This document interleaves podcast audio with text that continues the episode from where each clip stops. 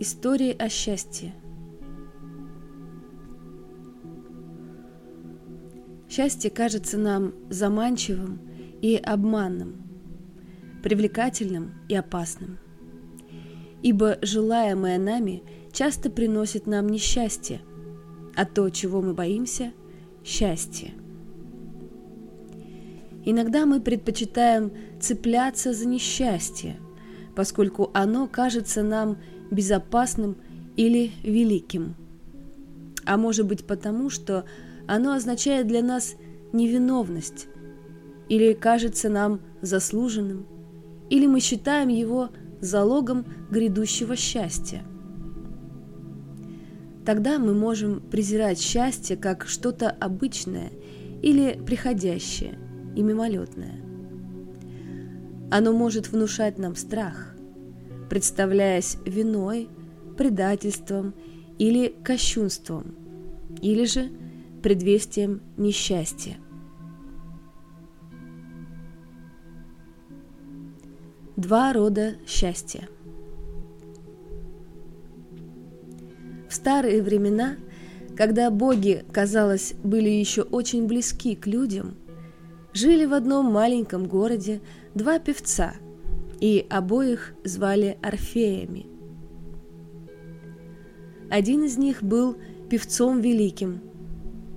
Он изобрел кефару, предшественницу гитары, и когда ударял по струнам и пел, все живое зачарованно внимало ему. Дикие звери кротко лежали у его ног, высокие деревья склонялись к нему. Ничто не могло устоять перед его песнями. Поскольку Орфей был так велик, он добился руки самой прекрасной девушки. А затем началось падение. Еще во время свадебного празднества умерла прекрасная Эвредика, и полный бокал разбился до того, как он успел его пригубить. Но для великого Орфея – смерть еще не означала конец. С помощью своего великого искусства он нашел ход в преисподнюю, спустился в царство теней, переправился через реку забвения, прошел мимо Цербера и живым предстал перед троном Бога мертвых, тронул его сердце своей песней. Бог мертвых отпустил Эвредику, но при одном условии – Орфей был так счастлив, что не заметил коварства, скрытого за этой милостью. Он пустился в обратный путь, а позади слышал шаги любимой жены. Невредимыми прошли они мимо Цербера, переправились через реку Забвения, начали подниматься к свету и уже видели его издалека. Тут Орфей услышал крик. Эвредика споткнулась. В испуге он обернулся, успев увидеть еще тень, падающую в ночь, и остался один. И, потеряв самообладание от боли, он запел прощальную песню. «Ах, я потерял ее, все мое счастье теперь позади». Сам он нашел дорогу обратно к свету. Но после того, как он побывал у мертвых, жизнь потеряла для него всякий интерес. Когда пьяные женщины хотели отвезти его на праздник молодого вина, он отказался, и они разорвали его на куски. Так велико было его несчастье, так бесполезно его искусство. Зато его знает весь мир. Другой, Орфей, был человеком маленьким. Он был простым уличным певцом, выступал на маленьких праздниках и играл для маленьких людей. Он приносил им маленькую радость и сам получал от этого удовольствие. Так как за счет своего искусства второй Орфей жить не мог, он освоил еще одну обычную профессию – и женился на обычной женщине. У него были обычные дети. При случае он грешил, был совершенно обыкновенно счастлив и умер старым и присыщенным жизнью. Но никто не знает его, кроме меня.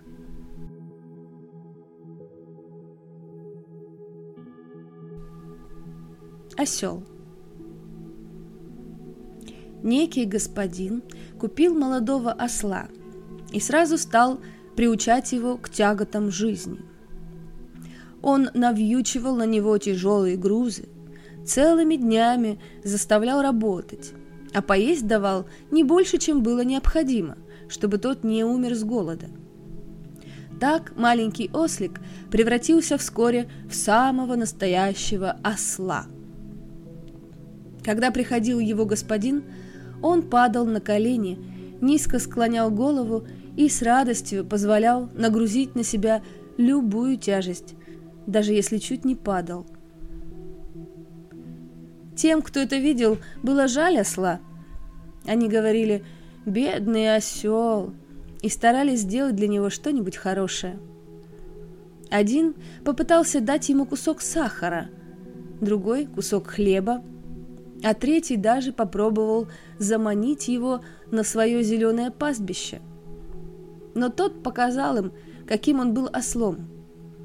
Одного укусил за руку, другого легнул в бедро, а с третьим был упрям, как осел. Тогда они сказали «Ну и осел!» и оставили его в покое. А у своего господина он ел с руки – пусть даже это была простая солома. Господин всюду расхваливал своего осла и говорил, «Это самый большой осел, которого я когда-либо видел». Он дал ему имя Иа. Позже люди не могли прийти к единому мнению о том, как правильно произносится это имя, пока один диалектик из Баварии не решил, что оно должно звучать так и я.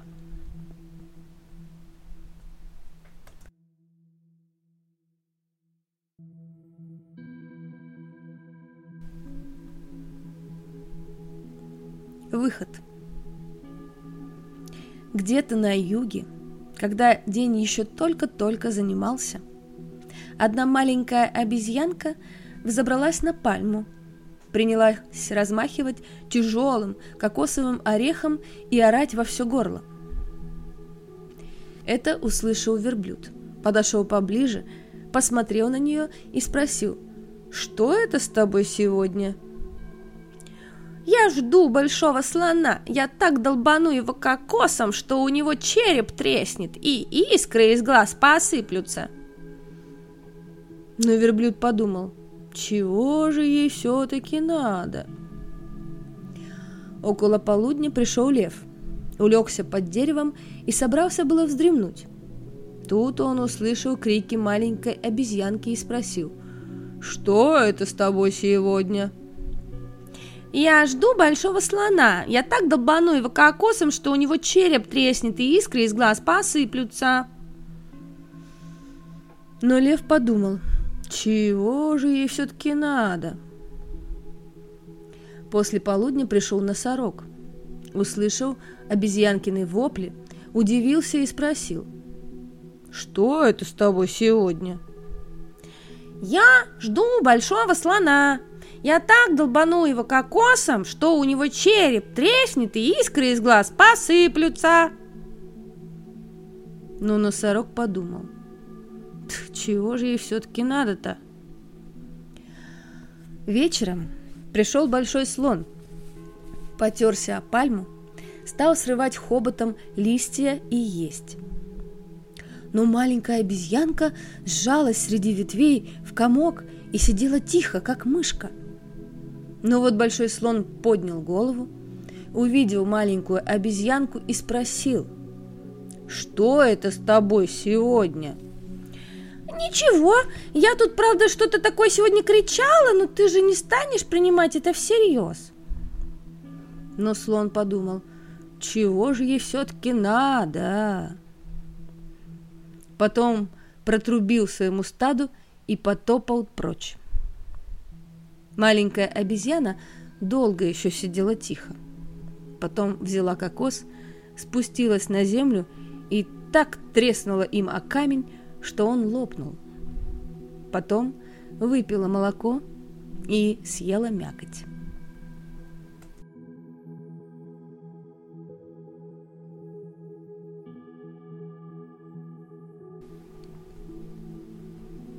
Мера. Некий человек пробирается сквозь толпу по ярко освещенным, празднично украшенным в преддверии Рождества улицам. И вдруг внимание его привлекает магазин, над которым переливается огнями название «Деликатесы со всего мира». Он останавливается и начинает разглядывать разнообразнейшие вкусности, так аппетитно разложенные перед ним, что у него даже слюнки текут. Затем он прищелкивает языком и говорит, «А вот теперь я бы и вправду с удовольствием съел кусочек черствого хлеба».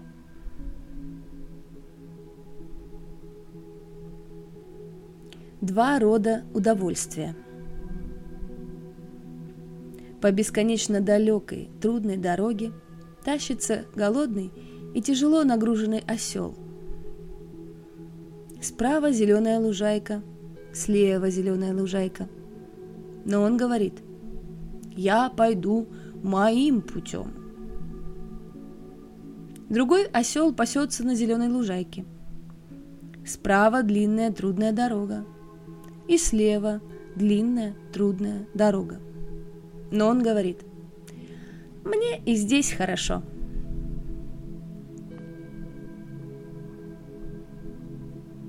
Невиновность. Некий человек, стремясь уйти от того, что так долго его угнетало, решается пойти новой, незнакомой дорогой. Легко ступая, идет он вперед и к вечеру доходит до высокой горы – Желая отдохнуть, он осматривается и видит перед собой вход в пещеру. Он подходит ближе и хочет войти вовнутрь. Но вход оказывается закрыт железной дверью. Странно, думает он, но может что-нибудь произойдет. Усаживается напротив и смотрит то на дверь, то в сторону, то на дверь, то в сторону – Через три дня, в очередной раз посмотрев в сторону и снова на дверь, он видит, что она открыта. Он быстро проходит в пещеру, устремляется вперед и снова оказывается снаружи. «Хм, странно», — думает он, трет глаза, садится и немного поотдаль замечает небольшой снежно-белый круг. И в этом маленьком белом кругу он видит себя самого, запертым, скрючившимся и сияюще белым. А вокруг, словно стремясь ворваться внутрь, заплясали гигантские черные языки, похожего на тень пламени. «Странно», — думает он, — «но, может, что-нибудь произойдет?» Усаживается напротив и смотрит то туда, то в сторону, то туда, то в сторону. Через три дня, в очередной раз посмотрев в сторону и снова на круг, он видит, что тот размыкается, и черное пламя тень прорывается внутрь. Круг увеличивается в размерах, и он может, наконец, выпрямиться. Только вот круг теперь серый,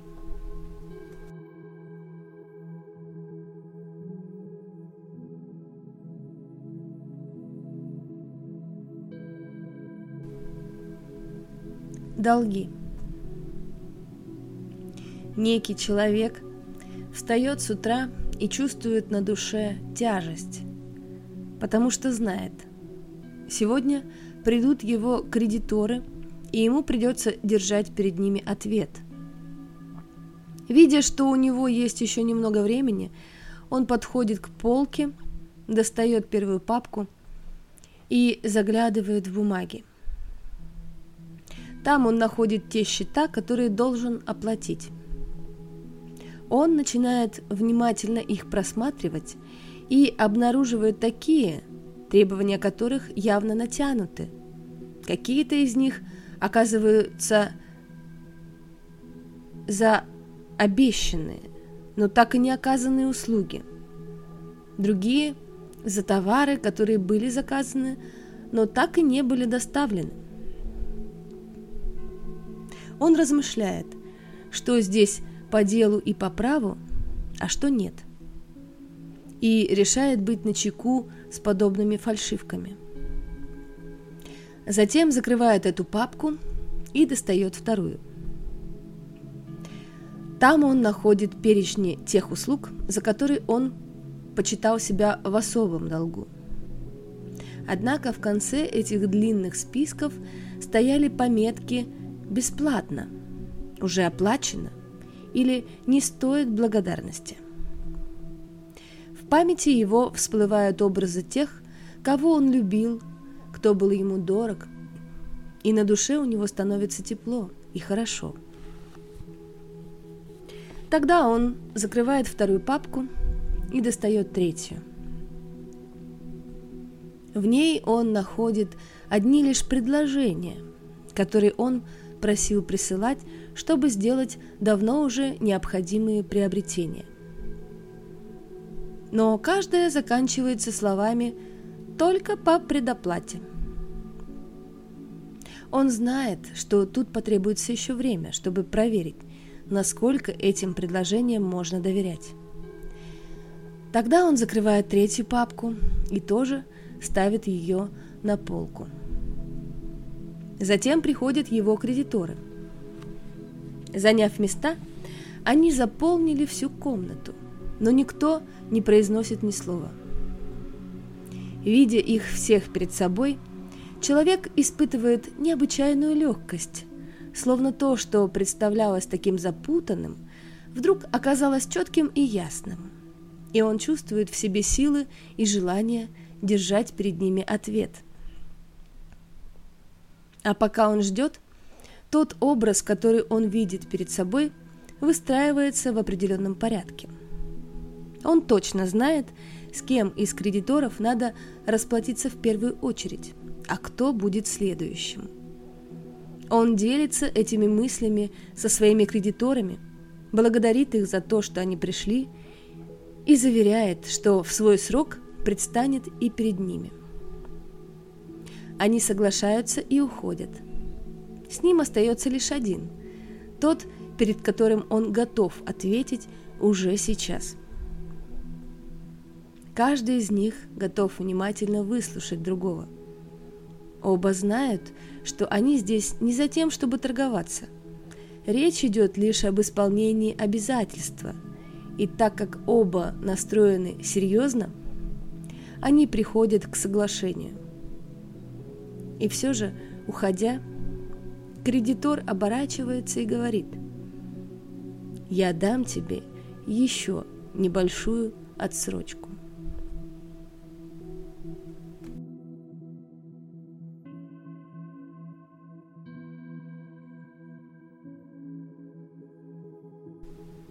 Ход жизни. Пчелка подлетела к цветку вишни, выпила нектар и сытая и довольная улетела. Но потом ее стали мучить угрызения совести. Она казалась себе гостем, который уселся за богато накрытый стол, не подарив хозяину даже какой-нибудь мелочи, которая порадовала бы его, и сердце тоже. Что же мне сделать? Думала пчелка. Но ни к какому решению не могла прийти. Так проходили недели и месяцы. Но вот пчелка совсем потеряла покой. Тогда она сказала себе, «Мне нужно вернуться к цветку и от всего сердца его поблагодарить». Она отправилась в полет, нашла то дерево и сук, и ветку, и то самое место, где был когда-то цветок. Но его там больше не было.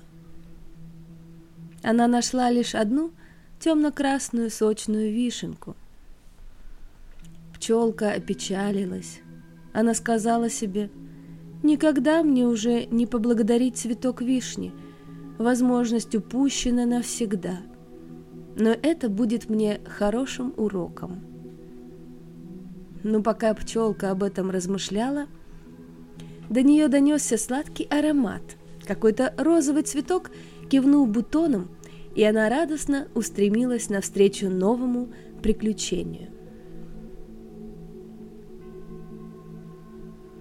Некоторые истории внушают нам иллюзорное представление о том, что помочь может уже одно только желание, как это бывало когда-то в сказках и тем самым они легко склоняют нас к поступкам, выходящим за пределы того, что нам позволено, и вместо того, чтобы вести нас к счастью, которого мы желаем, они приводят к несчастью, которого мы боимся. Там, где имеют силу подобные представления, полезно рассказывать сказки трезво – так, чтобы в них желания тоже имели свой предел, а самонадеянные поступки заканчивались крахом. Тогда мы снова спускаемся с небес на землю и находим свою меру.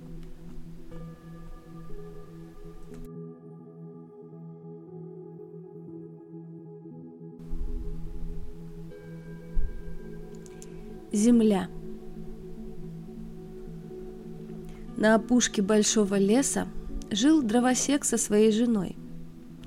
У них был один единственный ребенок, девочка трех лет. И были они так бедны, что часто даже не знали, чем ее накормить. Но вот однажды к ним пришла Дева Мария и сказала, «Вы слишком бедны, чтобы заботиться о девочке. Приведите ее ко мне. Я хочу взять ее с собой на небо я стану ей матерью и буду заботиться о ней. Тяжко стало у них на душе, но они сказали себе, что мы против Девы Марии. И послушались, привели девочку и отдали ее Деве Марии. А та взяла девочку с собой на небеса. Там девочка ела пряники, пила сладкое молоко и могла играть с ангелами. Но в душе она тосковала по своим родителям и прекрасной земле. Когда девочке исполнилось 14 лет, Дева Мария снова отправилась путешествовать, ведь она и сама по земле тосковала. Она позвала девочку к себе и сказала, «Возьми эти ключи от тринадцати дверей неба и храни их до моего возвращения.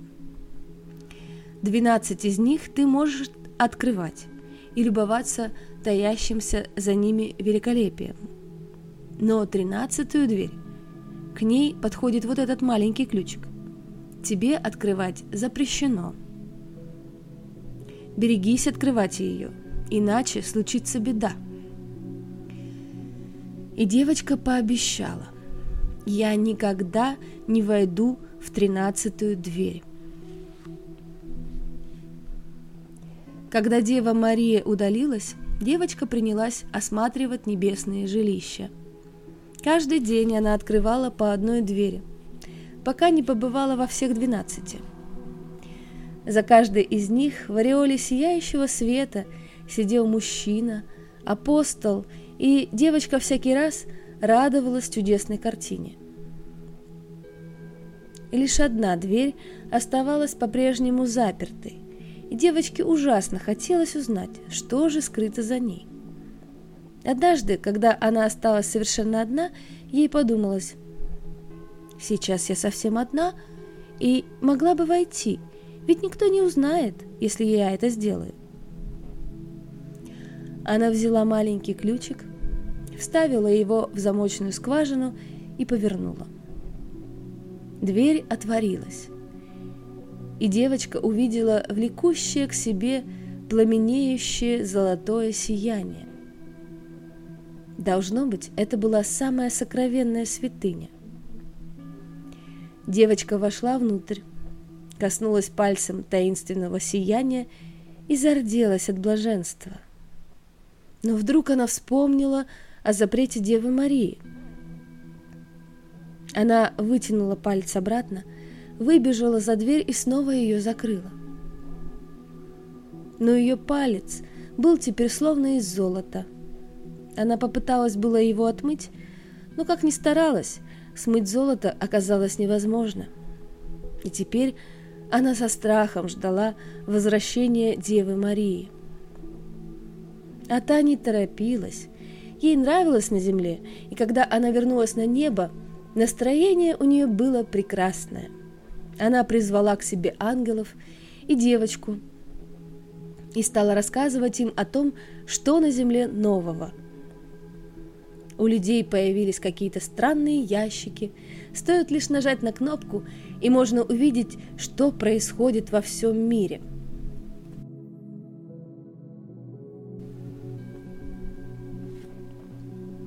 Однажды, рассказывала она, таким вот образом она увидела женщину, которая не побоялась выслеживать горных горилл. Это было очень опасно, но гориллы подпустили ее к себе.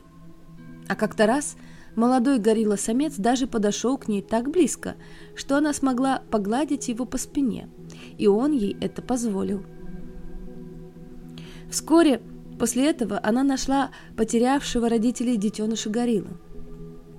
Женщина взяла его к себе и заботилась о нем как мать, давала ему сладкое молоко и так хорошо за ним ухаживала, что малыш быстро окреп. И все-таки она чувствовала, что как бы сильно она не любила чужого ребенка, ему не хватает других горил. Поэтому она взяла малыша с собой, и когда ей снова удалось выследить горил, протянула его им навстречу. Тут старший горилла с громким рычанием кинулся к женщине, вырвал детеныша у нее из рук и передал его самке, которая дала ему грудь. Но женщине он никакого вреда не причинил. Она увидела, что детенышу хорошо со своими сородичами, и была этому рада. Много еще подобных историй рассказала Дева Мария, так что совсем забыла спросить про ключи. Но на следующее утро она позвала девочку к себе, чтобы та принесла ей ключи. Испытующе глядя на нее, она спросила – ты ведь не была в тринадцатой комнате? Нет, ответила девочка. Ты же мне запретила. Почему же ты тогда прячешь руку за спиной?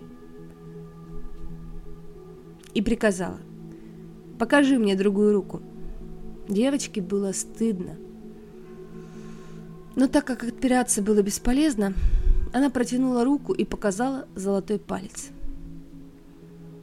Дева Мария вздохнула и сказала, «Когда-то это должно было случиться». Она сняла свои белые перчатки, и оказалось, что один палец у нее тоже был золотым. Тогда она сказала девочке, «Раз ты знаешь одно, то узнаешь и все остальное. Отправляйся снова домой на землю, туда, где твои родители, братья и сестры, мужчины, женщины и дети – Девочка обрадовалась и поблагодарила. А Дева Мария помогла ей собраться в путь, и на прощание для защиты раскрытой тайны дала ей с собой пару белых перчаток.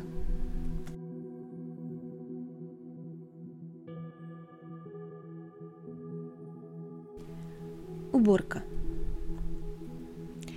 Живет человек в своем маленьком доме, и с годами в комнатах – накапливается великое множество всякого хлама. Не раз приходили к нему гости и приносили с собой свои вещи. Отправляясь дальше, так и оставляли здесь некоторые чемоданы. Такое ощущение, что они все еще здесь, хотя уже давным-давно ушли, и ушли навсегда – хранится в доме и накопленное самим владельцем. Ничто не должно кануть в прошлое. Ничто не должно пропасть. С поломанными вещами тоже связаны воспоминания. Поэтому они остаются здесь и не дают места чему-то лучшему. Только когда хозяин уже почти начал задыхаться, он принялся за уборку и начал с книг.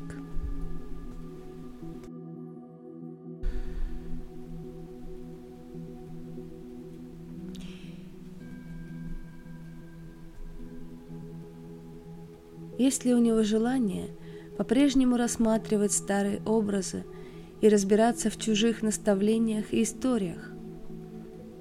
И он выбрасывает из дома все, с чем давно уже покончено. И в комнатах становится светло и легко дышать. Затем он открывает чужие чемоданы и смотрит, нет ли там чего-нибудь, что может ему пригодиться – и обнаруживает несколько настоящих драгоценностей, которые откладывает в сторону. Остальное он выносит на улицу.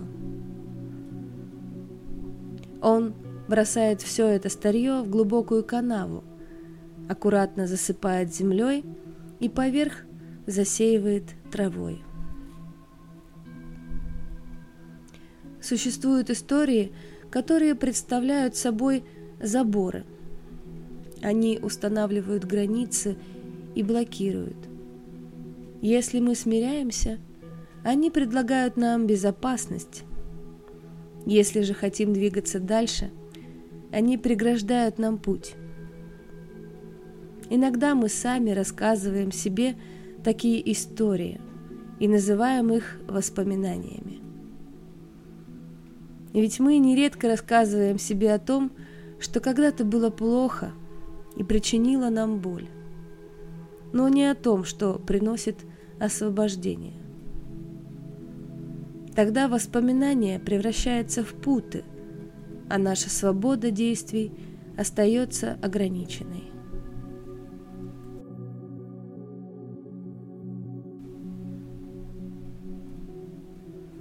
Прощание.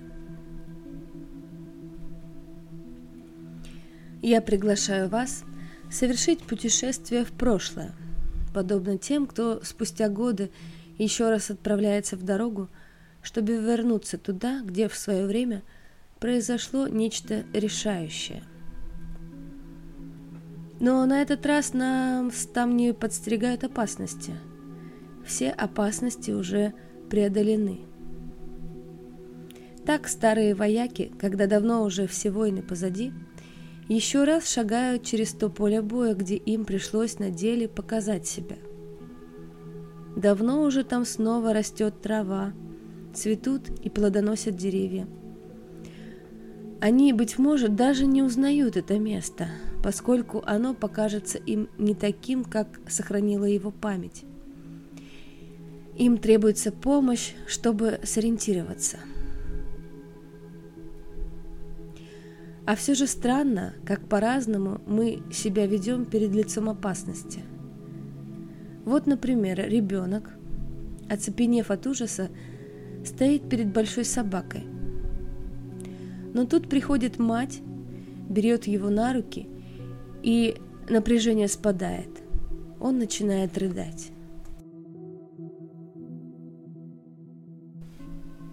И уже совсем скоро – он поворачивает голову и с безопасной высоты, как ни в чем не бывало, смотрит на страшного зверя. Другой, порезавшись, не может видеть, как течет его кровь. Но стоит ему отвернуться, и он почти не чувствует боли. Стало быть, скверно, если все чувства разом захвачены происходящим и уже не могут действовать независимо друг от друга – так что человек перестает видеть, слышать и чувствовать, что происходит на самом деле, когда одно из них оказывается поражено. Теперь мы отправляемся в дорогу, где каждый увидит полную картину того, что пожелает, но не всю сразу. И будет всему свидетелем, но под такой защитой, которая ему нужна. Он сможет также разобраться, что здесь имеет значение. Одно вслед за другим. А кто захочет, в путь отправить может вместо себя другого, подобно тому, кто поудобнее устраивается в кресле, смежает веки и видит сон о том, как путешествует, и кто, пусть даже он остается дома и спит, все переживает так, как если бы был там. Наш путь лежит в тот город, который был богат и знаменит когда-то. Теперь же давно он одинок и пуст, как город-призрак – на Диком Западе. По-прежнему здесь можно увидеть штольни, в которых добывали золото. Дома стоят почти что невредимы, и даже оперный театр остался. Но все покинуто. Давно здесь ничего, кроме воспоминаний, нет. Кто отправляется в такое путешествие, в проводники себе находит знатока – и вместе с ним он добирается до места, и память постепенно оживает. Здесь, значит, было то, что потрясло его так сильно, о чем он даже сейчас едва ли хочет вспомнить. Такую причинила эта боль. Но теперь над городом пустынным светит солнце. Там, где была когда-то жизнь и беды, и насилие, теперь настал покой, почти что мир. По улицам и переулкам идут они, и вот находят дом. И путешественник, пока еще колеблясь, не знает, хочет ли он рискнуть и войдя внутрь. Но проводник сначала хочет пройти один, чтоб наперед все осмотреть и знать, насколько это место безопасно, и не осталось ли чего-нибудь там с тех времен. Тем временем другой оглядывает улицы пустые, и вспоминаются ему соседи и друзья, что жили там. Он вспоминает те моменты, когда он счастлив был и весел, когда он полон был желанием жить и действовать, как дети, которых не остановить ничем, поскольку они вперед к тому стремятся, что ново, неизвестно, хотят великого простора, приключений и тех опасностей, что были в старе. Так проходит время. Тут проводник ему кивает, что можно подойти. Теперь он сам заходит в дом, проходит в вестибюль, осматривается и ждет. Он знает, какие люди могли бы тогда помочь ему все выдержать. Они любили его и были к тому же и мужественны, и сильны, и знающие. И кажется ему, что они здесь сейчас, будто он слышит их голоса и чувствует их силу. Тут провожатый берет его за руку, и они оба вместе открывают дверь, ту самую. Вот он стоит здесь, он вернулся. Он держит руку приведшего его сюда и спокойно осматривается, чтобы увидеть, как все на самом деле было. И то, и это, все целиком. Странно, насколько по-другому он все воспринимает, когда сосредоточенно спокойным остается, а рядом с ним помощник когда он вспоминает еще и то, что долго было под запретом, то, словно наконец находит свою нишу, то, чье место тоже здесь. Так он ждет и смотрит, пока не узнает всего. Но им тогда овладевает чувство, и в глубине души за теми, что были на поверхности, он чувствует теперь любовь и боль. И кажется ему, что он домой вернулся и смотрит на ту основу, где больше нет ни прав, ни мести, где действует судьба, смирение исцеляет, а слабость устанавливает мир. Его помощник держит его руку, чтобы он чувствовал себя уверенно.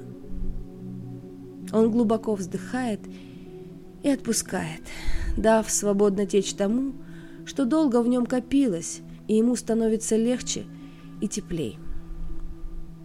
Лишь это остается позади, друг взглядывает на него и произносит. «Быть может, ты тогда взвалил на себя что-то, что должен был оставить здесь, поскольку это не твое и требоваться от тебя не может. Присвоенные, например, долги, как будто тебе платить за взятое другими. Сними их здесь с себя, оставь и остальное, что тебе чужим должно быть, не свою болезнь, судьбу, принадлежащую другому, веру или чувство, оставь все это здесь. Эти слова идут ему на пользу. Он представляется себе тем человеком, кто тяжкий груз таскал, и вот теперь его с себя снимает. Он вздыхает и отряхивается. И поначалу чувствует себя легким, как перышко. Друг снова начинает говорить. Возможно, ты тогда оставил что-то и от чего-то отказался, что должен сохранить, поскольку это принадлежит тебе. К примеру, некую способность или глубокую потребность, а может быть вину или невиновность, воспоминание и убежденность в чем-то. Мужество жить полной жизнью и совершить все то, что по плечу тебе. Так собери все это снова и возьми с собой в будущее. Он соглашается и с этими словами. Теперь он проверяет, что когда-то отдал и теперь взять должен снова. И взяв, он почву ощущает под ногами и снова чувствует свой вес – Затем его товарищ ведет его чуть дальше и вместе с ним подходит к двери на заднем плане. Открыв ее, они находят тайну, ту, что примеряет. Ничто теперь не держит их здесь дольше. Ему не терпится пуститься в путь, и, поблагодарив своего спутника и друга, он идет обратно. И дома ему еще потребуется время, чтобы разобраться с новой свободой и старой силой. Но в тайне он уже по ходу нового лелеет планы. На этот раз в неведомую новую страну.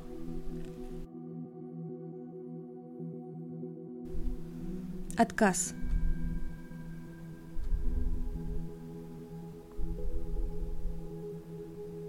После 30-летней войны, а это были скверные времена, люди возвратились из лесов и начали восстанавливать свои дома. Они обрабатывали поля и ухаживали за немногим оставшимся скотом. Через год они собрали первый мирный урожай и устроили праздник. Но на краю деревни стоял один дом – дверь которого была наглухо замурована. Иногда тем, кто проходил мимо, казалось, что они что-то слышат. Но им было не до того, чтобы этим заниматься. Заботу не хватало и без этого. Однажды ночью перед замурованной дверью жалобно заскулила собачонка, которая где-то поранилась. И тогда от замурованной двери отвалился кусок цемента, один камень отделился, высунулась рука, взяла собачонку и втащила ее внутрь. Там действительно оставался кто-то, кто не знал о том, что наступил мир. Он прижал собачку к своему животу, обработал ее рану, ощутил ее тепло, и собачка заснула.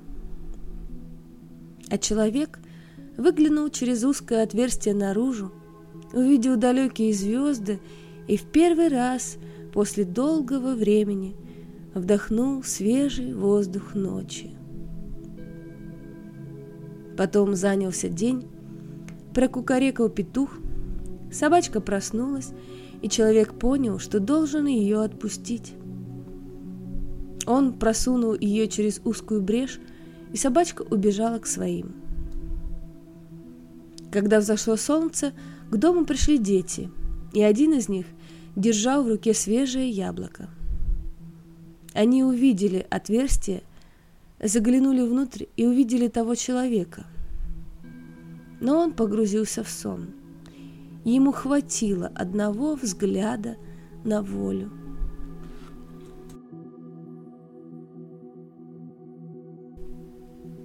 Риск.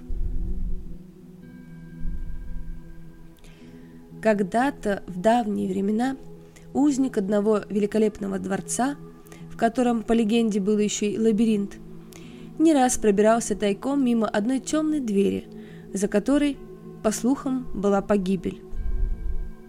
Уже многие, как он слышал, силой проламывали темную дверь, но ни один из них не возвратился, и тем сильнее становился страх оставшихся. И все же узник тщательно эту дверь осмотрел. И как-то ночью, когда охрана спала, он решительно проломил дверь и оказался на свободе. Существуют истории, которые берут нас с собой в дорогу, и если мы на какую-то часть пути доверяемся их руководству, они исполняют то, о чем повествуют, еще пока мы их слушаем. Праздник. Некто отправляется в дорогу и, глядя по пути вперед, видит вдали дом, принадлежащий ему самому. Он движется к нему и, подойдя, открывает дверь и входит в комнату, убранную для праздника. На этот праздник приходят все те, кто был важен в его жизни – и каждый, приходя, что-то приносит, на время остается и уходит. Так же, как мысли, приходя, что-то приносят, на время остаются и уходят. И так же, как желания приходят или страдания. Они приносят что-то, на время остаются и уходят. И также жизнь приходит и приносит что-то, на время остается и уходит. Так на этот праздник приходит и каждый со своим особенным подарком, им уже оплаченным сполна, мать, отец, братья и сестры, дедушка, бабушка, другой дедушка, другая бабушка, дяди и тети. Все, кто освободил для тебя место, все, кто о тебе заботился. Может быть, соседи, друзья, учителя, партнеры, дети, все, кто был важен в твоей жизни и кто важен для тебя по-прежнему. Праздник закончился, и человек оказался щедро одарен, и с ним остались лишь те, кому следует еще на время остаться. Затем он подходит к окну и, выглянув наружу, видит другие дома – и знает, что однажды и там будет праздник, и он пойдет туда и что-то принесет, останется на время и уйдет. Мы тоже были здесь на празднике. Мы что-то принесли и что-то взяли, побыли некоторое время и уходим.